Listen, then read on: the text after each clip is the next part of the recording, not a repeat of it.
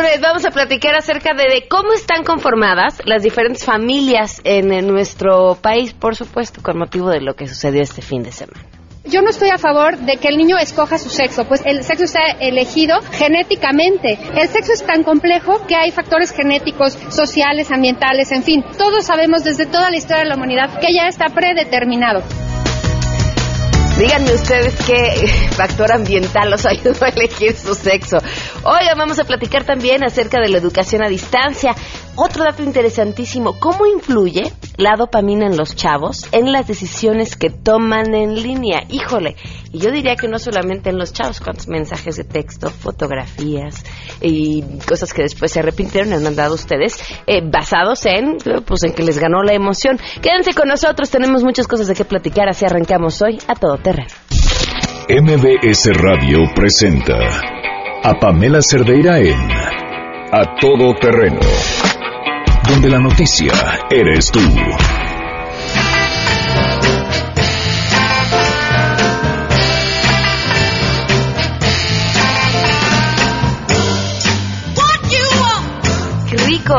Así empezamos este lunes 26 de septiembre del 2016, última semana de septiembre. Gracias por acompañarnos en A Todo Terreno. Soy Pamela Cerdeira. Los invito a que estén aquí hasta la una de la tarde. Tenemos muchas cosas de que platicar, todas interesantes. Por supuesto, lo más importante es poder contar con ustedes y con su opinión. El teléfono en cabina 5166-1025. Les doy mi número de WhatsApp 553332-9585. El correo electrónico a todoterreno.mbs.com. Y en Twitter y en Facebook me encuentran como Pam Cerdeira. Se llevó a cabo este sábado la marcha al Frente Nacional por la Familia. Eh, me llama muchísimo la atención que desde la Secretaría de Seguridad Pública se dice que 20.000 personas marcharon. Desde el Frente Nacional por la Familia, más de 200.000. Alguien tiene problemas contando. O ocurrió el milagro y de pronto hubieron más fieles. Ahora no sé si en sus... Las cuentas de, cómo saber cuántas personas marchan desde la Secretaría de Seguridad Pública, eh, se sacan eh, tomando en consideración un número de personas por metro cuadrado y entonces así ubican el, espacio que está ocupado por las personas y determinan el número de personas que marcharon. Ellos llevaban unas eh, como banderas, unos pedazos de tela enormes que ocupaban pues un carril entero de reforma y que eran además bastante largos. Supongo que también están contando las telas en sus cuentas porque sí, se complica un poco entender eh, cómo deciden que hay tantas personas más que, las, que la misma Secretaría de Seguridad Pública contó. Pero bueno, eso no es solo eso, les vamos a estar presentando mañana, les vamos a compartir un video de algunas preguntas que les hizo este equipo a, las personas que estuvieron en la marcha. Eh, y bueno, pues son, son de lo más interesantes y seguro que invitan a la reflexión. Vamos de una vez con la información.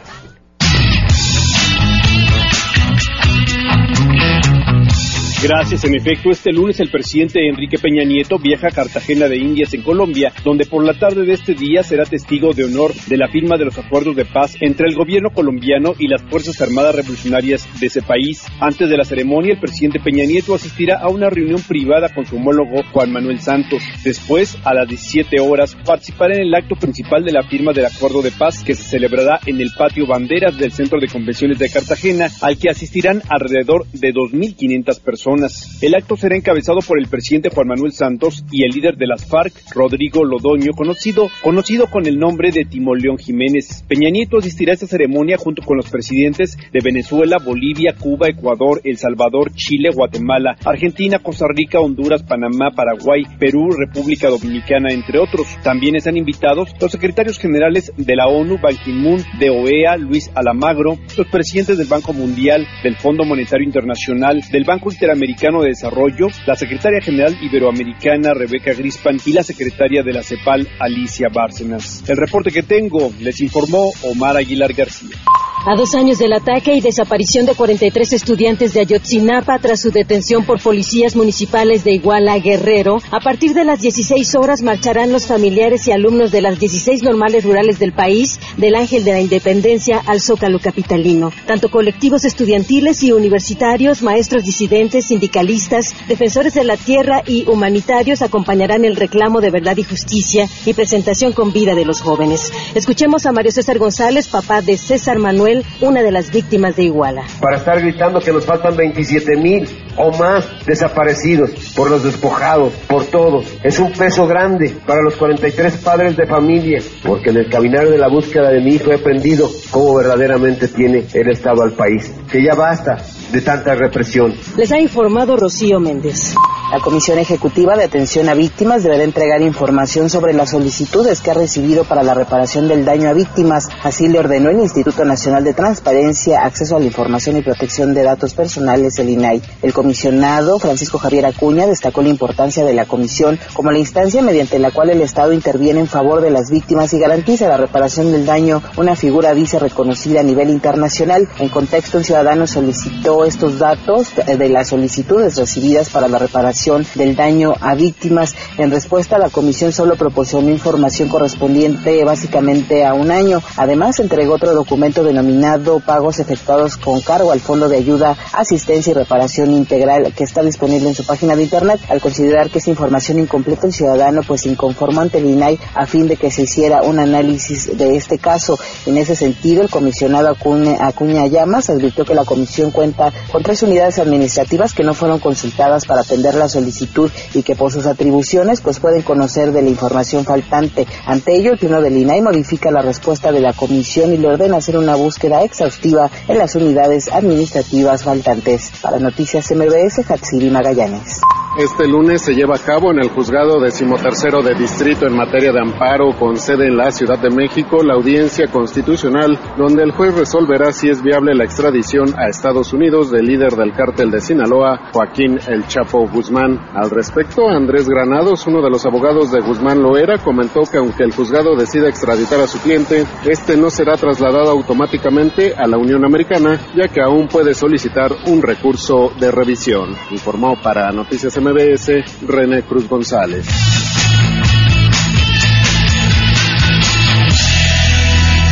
Tenemos también, por supuesto, buenas noticias.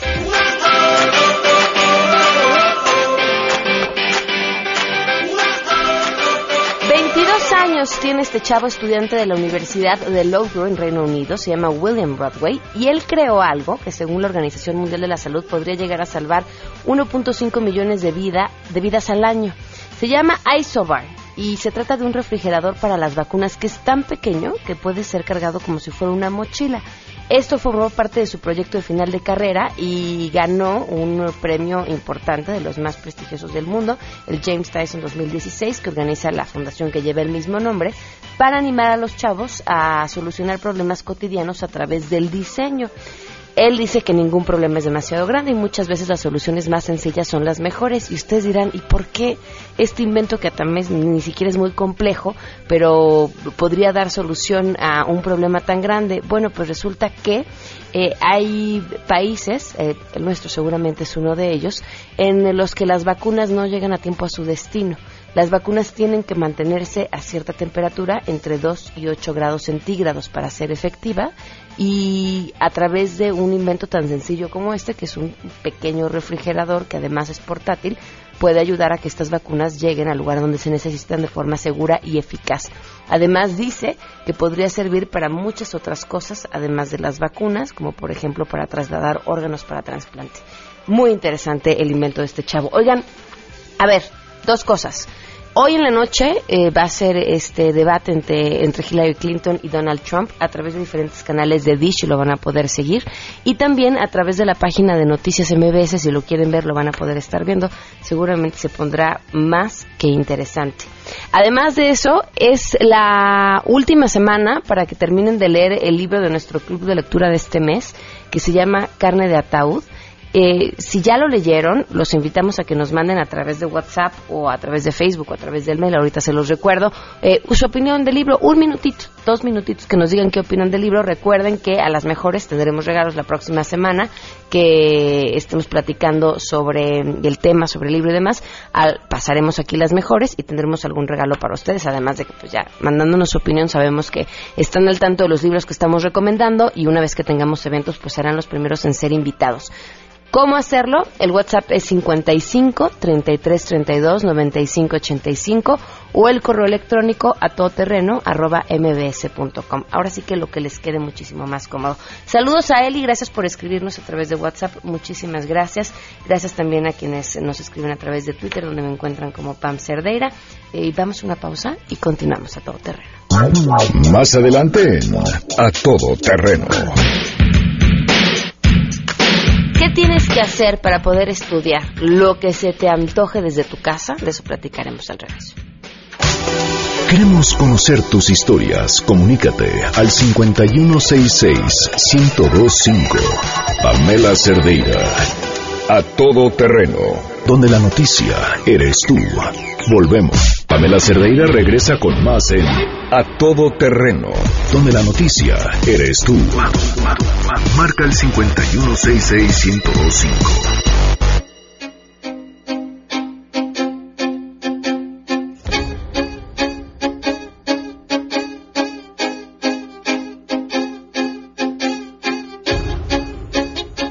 12 el día con 17 minutos. Continuamos a todo terreno. Gracias por seguir con nosotros. Le doy la bienvenida al maestro Max de Mendizábal, director de Tecnologías de la Información de la Coordinación de la Universidad Abierta y Educación a Distancia de la UNAM. Bienvenido, gracias por estar con nosotros. Muchas gracias, Pamela. Muchas gracias a tu amable público por recibirnos en su casa. Qué interesante que tengan un programa. Hemos, de hecho, platicado con ellos, eh, con la gente de Coursera en alguna ocasión, para que la gente tenga la posibilidad de estudiar diferentes materias, pero en este caso, con, con este convenio que tienen ustedes, eh, a través de la UNAM, utilizando esta plataforma de Coursera, ¿cómo funciona? Bueno, te cuento, hace más o menos tres años empezamos a trabajar con Coursera a, iniciativa de un profesor, Carlos Gershenson, que quería hacer un curso con ellos. Y comenzamos a hacer muy tímidamente tres cursos. Empezamos solo con tres para ver qué pasaba. Y para nuestra sorpresa fue que los números eran impresionantes, para, para, los números que estamos acostumbrados, incluso en la UNAM, y dijimos, esto nos interesa. Y dos años después empezamos a producir muchos cursos y sacamos una segunda generación con 34 cursos y ahora estamos por una tercera que, bueno, vamos a llegar a los 40 antes de que acabe este año. ¿Cuántos estudiantes han tenido? En estos tres años ya llegamos al millón. Un millón de estudiantes. Esos son los números. ¿Los tienen perfilados? ¿Sabes si hay más hombres, mujeres, edad? Mira, tenemos perfilados por curso y eso cuando hacemos encuestas. Es decir, no tenemos un perfil global, te voy a explicar por qué. Coursera no le pide ningún requisito a la gente para que entre. Basta con tu dirección de correo electrónico y tu nombre, se acabó. No te piden datos demográficos de ningún tipo para evitar toda la parte de llenar formas complicadas. nosotros cuando ya entran al curso les pedimos su información demográfica, la que nos interesa, y cambia de curso en curso. Por ejemplo, en los cursos que son más hacia la ingeniería hay por supuesto, más hombres que mujeres, y en los cursos que van más hacia la educación hay más mujeres que hombres. ¿Y saben qué porcentaje de las personas que comienzan sus cursos lo terminan? Sí, es muy bajo, dependiendo del curso. Nuestro curso más exitoso, que es eh, Ser Más Creativos, llegó al 12% y es todo un caso de éxito dentro de este tipo de plataformas MOOC y nuestro curso menos exitoso debe estar por el 3%. ¿Cuál, ¿Cuál crees que sea el motivo? Porque eso mismo nos platicaba la gente de Coursera, que su gran reto era mantener a los estudiantes hasta el final del curso. Porque me imagino que en la educación tradicional también la deserción es alta, no tanto quizá como sucede en estas opciones a distancia. ¿Qué es el que, el que no les cuesta que no estén gastando en ella? Eh, que necesitamos una mayor disciplina. Tiene que ver con ello, sí. De hecho, Coursera ha hecho algunos experimentos y se da cuenta que cuando la gente paga, se, se queda más tiempo en el curso y normalmente tratan de acabarlo. Más o menos llegan al 80%. Entonces, eso, digo, suena muy triste, pero si no te cuesta, lo dejas. Y por otro lado, tampoco nosotros lo vemos mal, porque la gente entra curiosa. ¿De qué tratará este curso? Se meten, ven dos, tres videos, ven de qué trata, a lo mejor aprenden algo en medio y dicen, bueno, yo no tengo tiempo de seguir todo el curso y se salen. Ese es un porcentaje altísimo, estamos hablando de casi el 60% de gente que solo entra una vez o dos y ya se sale. Y del porcentaje que se queda, la retención va bajando dependiendo del número de semanas que tenga el curso. Y es notorio cómo la gente pues se ocupa en otras cosas, hace otras actividades y deja de asistir, digámoslo. ¿Y ahorita qué cursos tienen?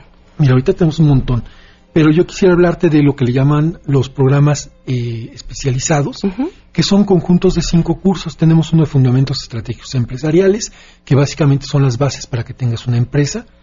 estrategias de negociación, que también tiene que ver con este tema empresarial, para que aprendas a hacer negociaciones. Uno de programación en Android, que son los teléfonos móviles más populares de México. En México están por el 75% más o menos en, popularidad con respecto al iOS. Y otro de, y estamos preparando, ya salieron los primeros cursos de habilidades gerenciales y finanzas corporativas. ¿Por qué nos, nos vamos para este lado tan empresarial? Bueno, porque creemos que el desarrollo de habilidades para el negocio es algo que le hace falta mucho a México en general. O cualquiera que quiera emprender un negocio, por pequeño que sea, necesita estas habilidades. Así es, exactamente. Y tiene la opción de llevar el curso gratuitamente o pagar por el certificado, si les parece adecuado. Ok, ¿dónde pueden tener más información? Eh, www.cursera.org, diagonal UNAM. Ah, perfecto. Y no tiene costo a menos que quieran el certificado. Así es, así es, tal cual. También tenemos cursos sueltos, estamos haciendo cosas bien bonitas. Déjame te leo algunos que son nuevecitos. Seguridad agroalimentaria, innovación agroalimentaria. Esto los hicimos con el Instituto Interamericano de eh, Cooperación Agroalimentaria. Y esos son cursos muy interesantes para la gente que se dedica a esta temática. Arduino y otras aplicaciones para la gente que quiera programar estos, estos sistemas de sistemas incrustados. Control automático todavía no sale, Java, geometría analítica, una de historia del poder en México que va a dar Lorenzo Meyer y la receta cósmica que trata acerca de qué está hecha la materia del universo. Ay, qué interesante. Entonces, y bueno, también uno de, de negocios, contabilidad para no contadores, para cuando quieras llevar tu contabilidad personal y quieras saber cómo se hace como un profesional, va a haber un curso de eso. de verdad aprovechenlo. Miren, hay toda una teoría de que hoy uno podría aprender lo que quisiera sin tener que gastar un solo peso. Dijo, más allá de la energía, el tiempo y las ganas, por supuesto, para hacerlo. Te, te agradezco mucho que nos hayas compartido esta información. No, de que al contrario. Gracias por la invitación. Gracias. Son las 12 con 23. Volvemos. Si te perdiste el programa A Todo Terreno con Pamela Cerdeira, lo puedes escuchar descargando nuestro podcast en www.noticiasmbs.com. Pamela Cerdeira está de regreso en A Todo Terreno. Únete a nuestra comunidad en facebook.com, diagonal Pam Cerdeira. Continuamos.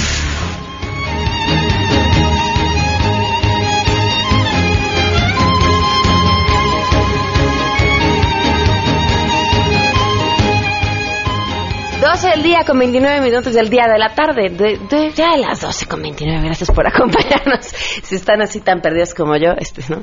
Eh, le, agradezco enormemente a Oscar Elton, analista de datos, que nos acompaña el día de hoy, eh, para darnos luz sobre un tema que es bien importante. Entender cómo estamos conformados como sociedad. Tendemos a pensar que nuestro círculo inmediato es lo común en todo, ¿no? Desde lo que comemos, las escuelas a las que vamos, la educación, y, ver el panorama ah, de forma global es mucho más complicado, a menos que llegue alguien como Oscar y nos diga, así están las cosas. Bienvenido, gracias por estar con nosotros. muchas gracias por la invitación. Cuéntame, ¿qué encontraste?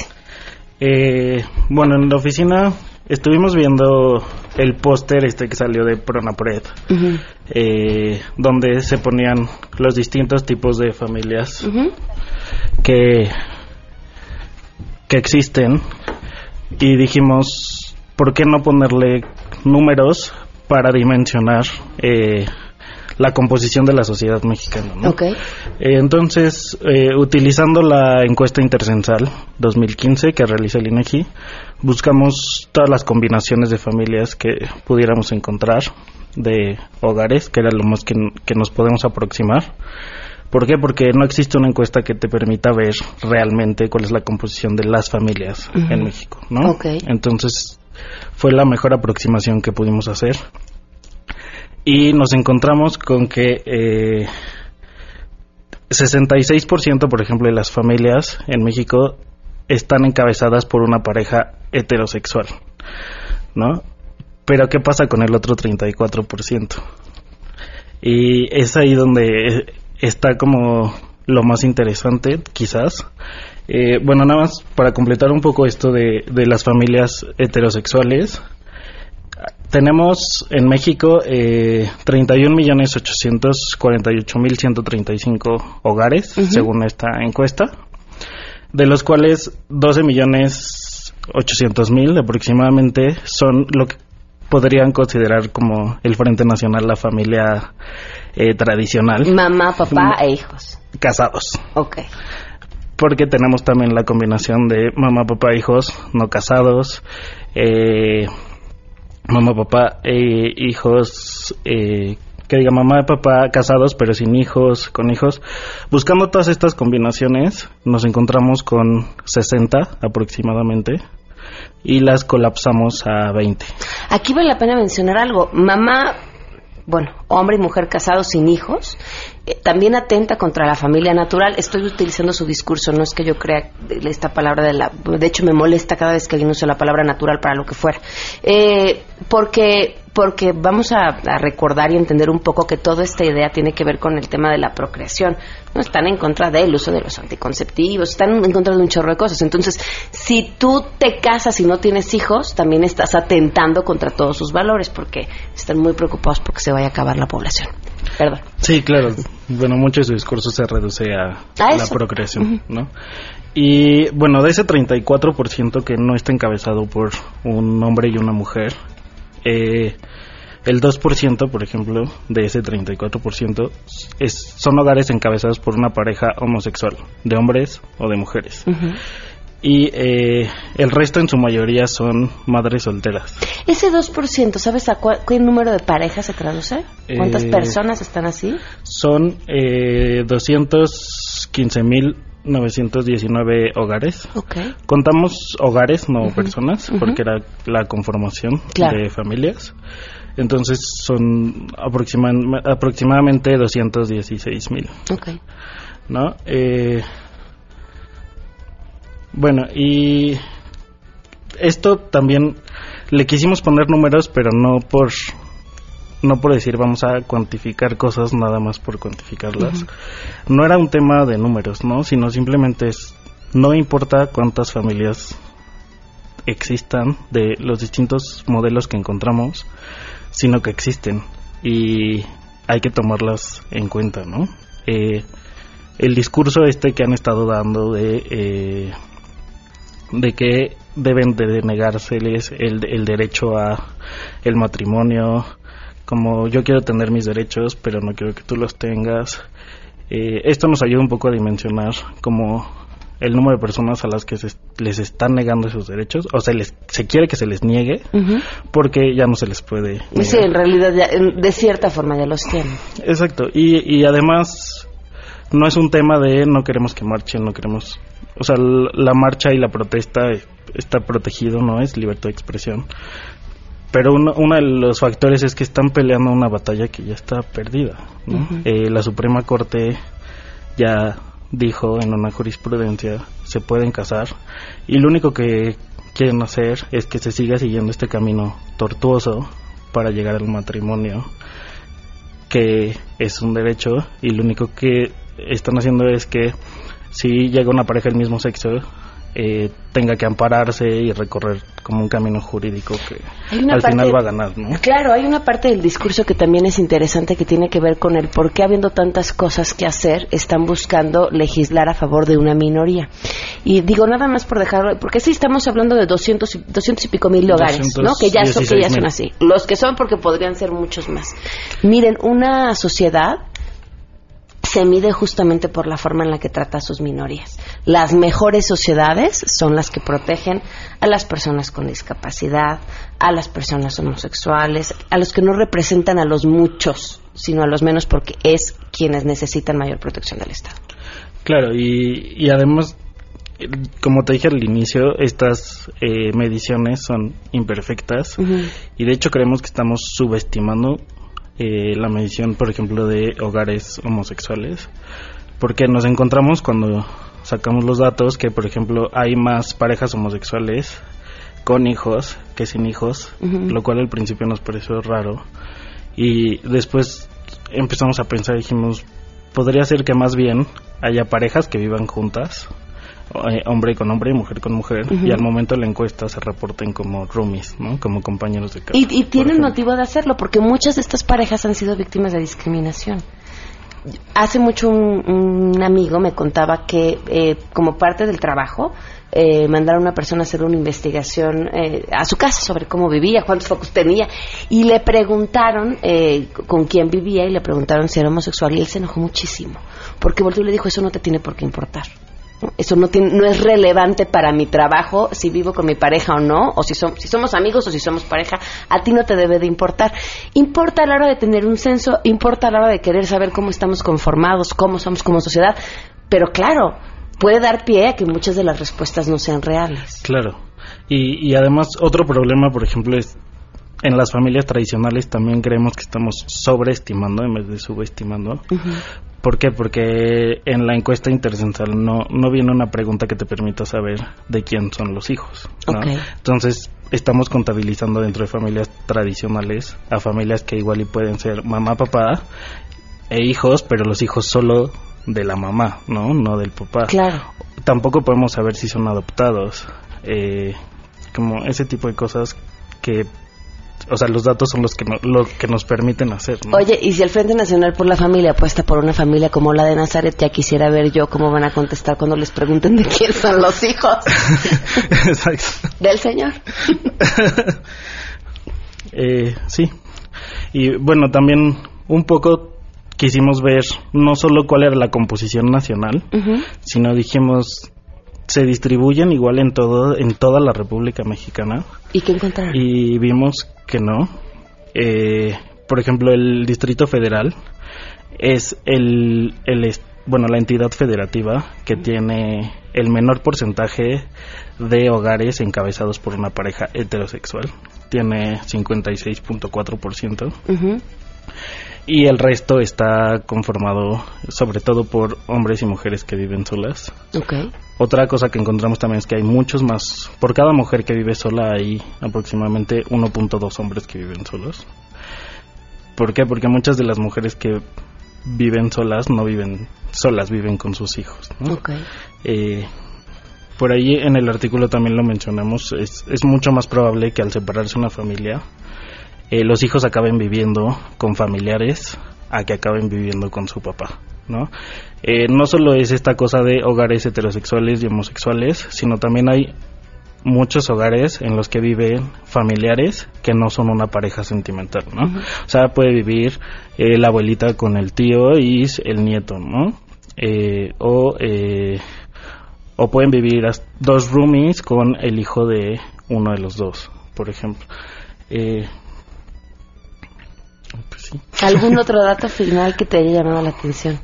Eh, lo que lo que más me llamó la atención a mí fue eh, encontramos yo esperaba por ejemplo encontrar la mayoría de parejas homosexuales en el Distrito Federal porque pues desde 2009 eh, se hizo la reforma al Código Civil para el matrimonio y sorprendentemente o no no sé la entidad que mayor porcentaje de hogares homosexuales tiene es Quintana Roo. Ah, qué interesante. Sí, tenía .83% o algo así. Tampoco es. ¿Y la que menos? Eh, ya te voy a hacer buscar tu, tu dato en el teléfono. Mira, antes de que lo busques, vamos a escuchar lo que dijeron algunos de los que marcharon este sábado. ¿Por qué marcharon?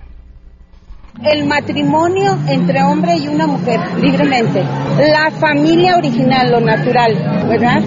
Y también el derecho superior del niño a tener un papá y una mamá. Eso es lo que defendemos. Y respetamos a todos aquellos que tienen atracción al mismo sexo. Si se permitiera, pues considero que no habría mucho cambio en las familias tradicionales, pero sí habría, habría más desorden en y, los hijos de los de los padres heterosexuales, que todos venimos de ahí, todos, sería, tal vez sería la promoción de, del desorden, del desorden psicológico, afectivo, solamente. Estamos en que no se permitan a los homosexuales porque no pueden ser mamá y papá al mismo tiempo. Todos necesitamos de ambos sexos porque el papá es para educarnos y la mamá para enseñarnos. Pues no venimos a, discriminar a nadie. O sea, cada quien tiene, es muy libre de pensar como gusta. Aquí lo que yo creo que aquí lo que se quiere ganar es eh, el hecho de que pues no confundir más que nada a los niños, porque pues ellos sí también son libres, pero pues nadie les tampoco nadie les puede obligar a pensar algo que no quieren o que no debe de ser. Pero esto que trae la ONU y que trae el gobierno mexicano vendido con la ONU, lo único que quiere es que se acabe la especie humana. Dejemos al lado la religión. esto está tendiendo a destruir la reproducción, la, vida humana y esto es un proyecto malvado a corto y a largo plazo.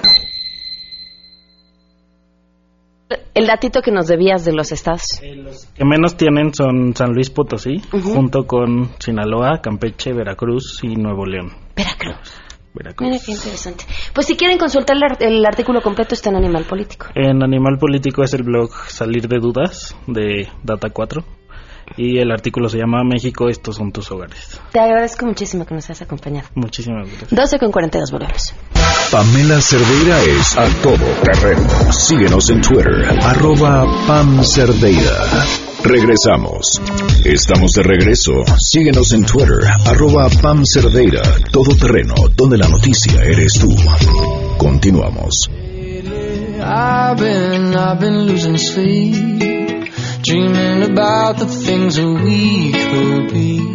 12 del día con 45 minutos. Gracias por continuar con nosotros a todo terreno. Le agradezco enormemente a Yodel Ramírez que esté con nosotros. Gracias por estar con nosotros. Muchísimas gracias, Pam. Muy buenas tardes. Y a la doctora Liliana García también gracias por acompañarnos. Hola, muy buenos días a todos tus radioescuchas. Muy buen, es un gusto estar aquí contigo. Muchas gracias. Estuvieron aquí la semana pasada, platic sí fue la semana pasada, platicando acerca de salud, platicando acerca de las verdaderas maravillas eh, para las que sirve la cámara hiperbárica y les preguntaba fuera del aire lo que me comentó alguien del público y quería aprovechar para preguntárselos a ustedes y compartirlo. Hace dos años fue más o menos esta noticia que se dio de una persona que había entrado en una cámara hiperbárica y que se les había olvidado y bueno, la persona que se había quedado ahí había fallecido y, y esta persona del público me preguntaba, ¿por qué no, por qué no mencionan eso?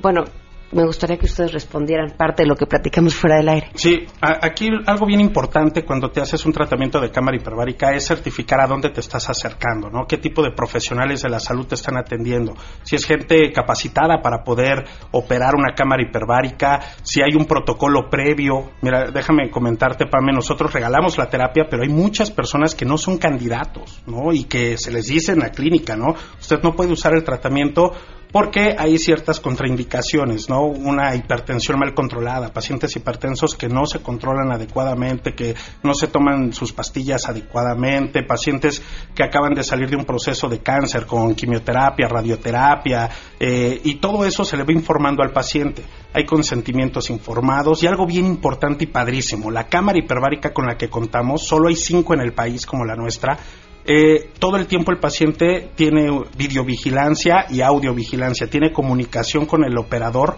todo el tiempo. O sea, la, terapia puede durar 45 minutos, una hora, y al paciente le van diciendo, oiga, este, haga estos ejercicios, ¿cómo se va sintiendo? Y el paciente todo el tiempo va contestando.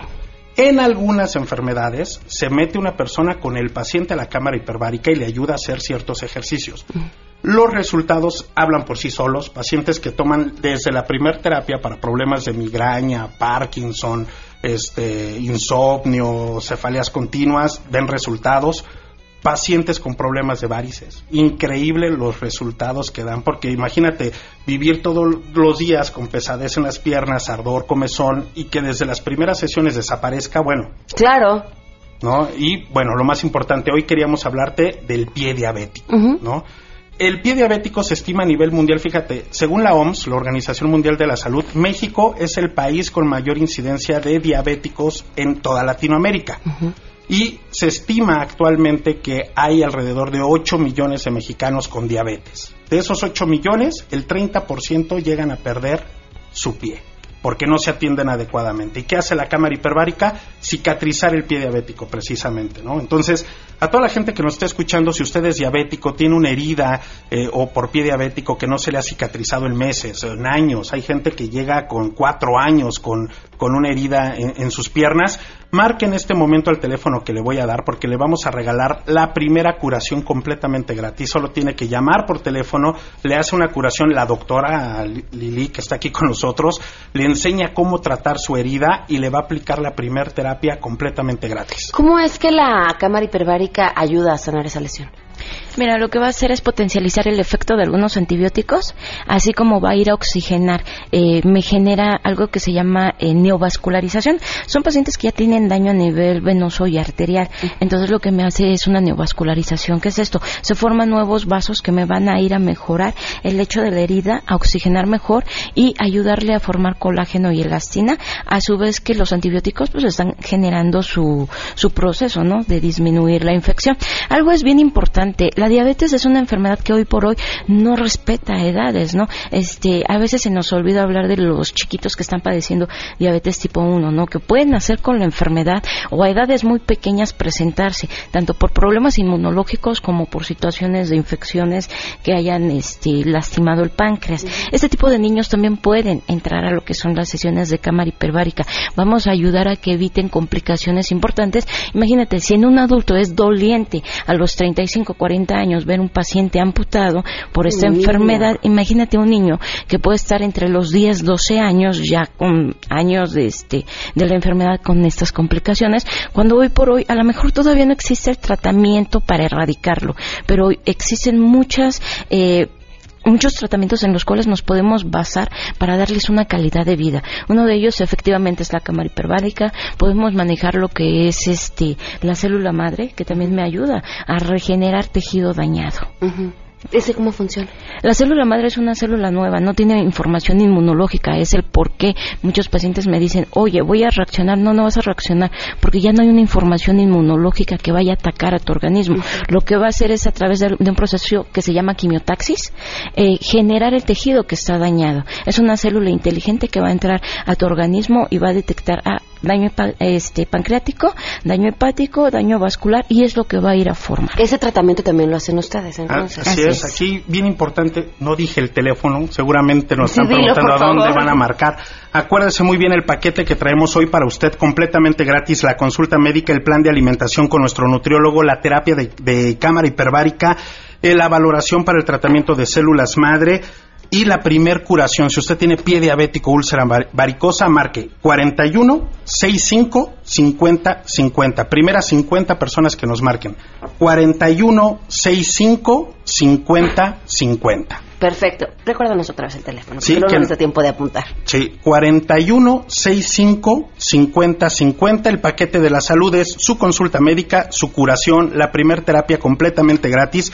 Y es más, vamos a regalarle otra cosa a la gente. Le vamos a regalar un examen, una química de tres elementos. ¿Qué es esto, Pame? Es colesterol, triglicéridos y glucosa completamente gratis porque eso es un estudio básico para saber cómo se encuentra la sangre del paciente para ayudarlo en la diabetes. Tendremos que hacerlo todos por lo menos una vez al año. Efectivamente, por el tipo de alimentación que llevamos. Perfecto. Muchas gracias por habernos acompañado. Gracias a ti por la invitación. Ahí les el teléfono 41 65 50 50. Nos vamos a una pausa y regresamos. Pamela Cerdeira es a todo terreno. Síguenos en Twitter, arroba Pam Cerdeira. Regresamos. Pamela Cerdeira regresa con más en A Todo Terreno, donde la noticia eres tú.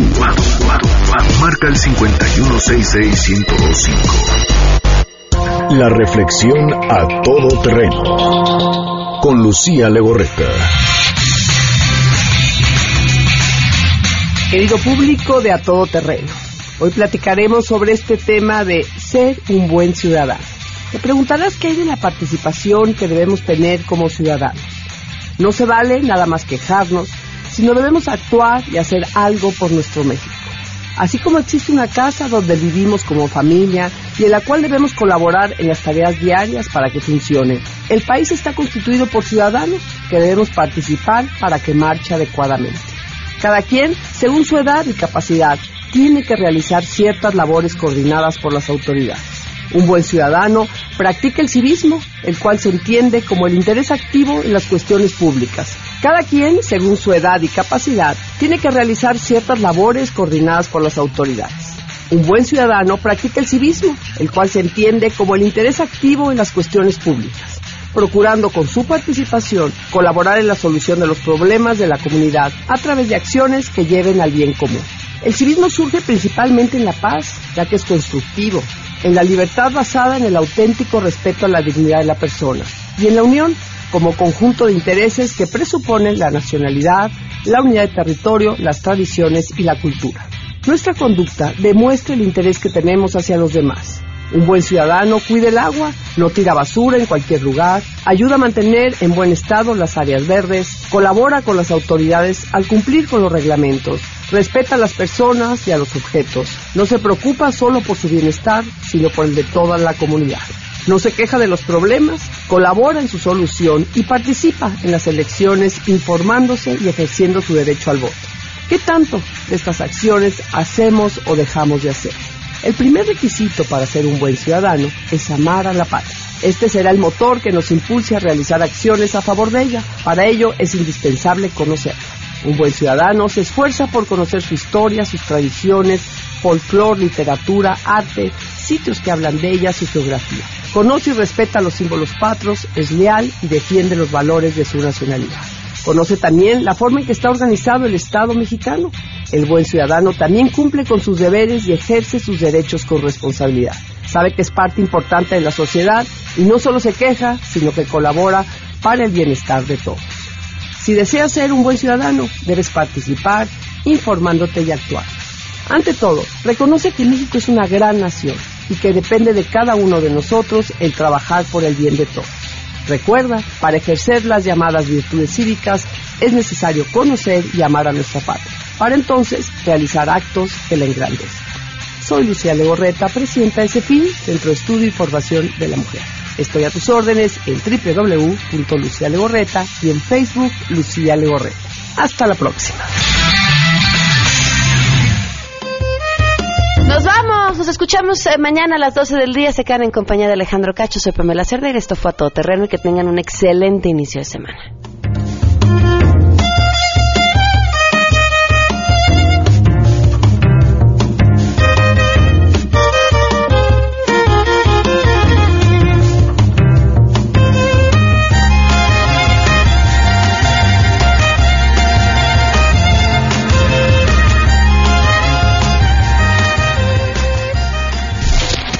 MBS Radio presentó a Pamela Cerdeira en A Todo Terreno. Te esperamos en la siguiente emisión, A Todo Terreno, donde la noticia eres tú. MBS Radio, en entretenimiento, estamos contigo.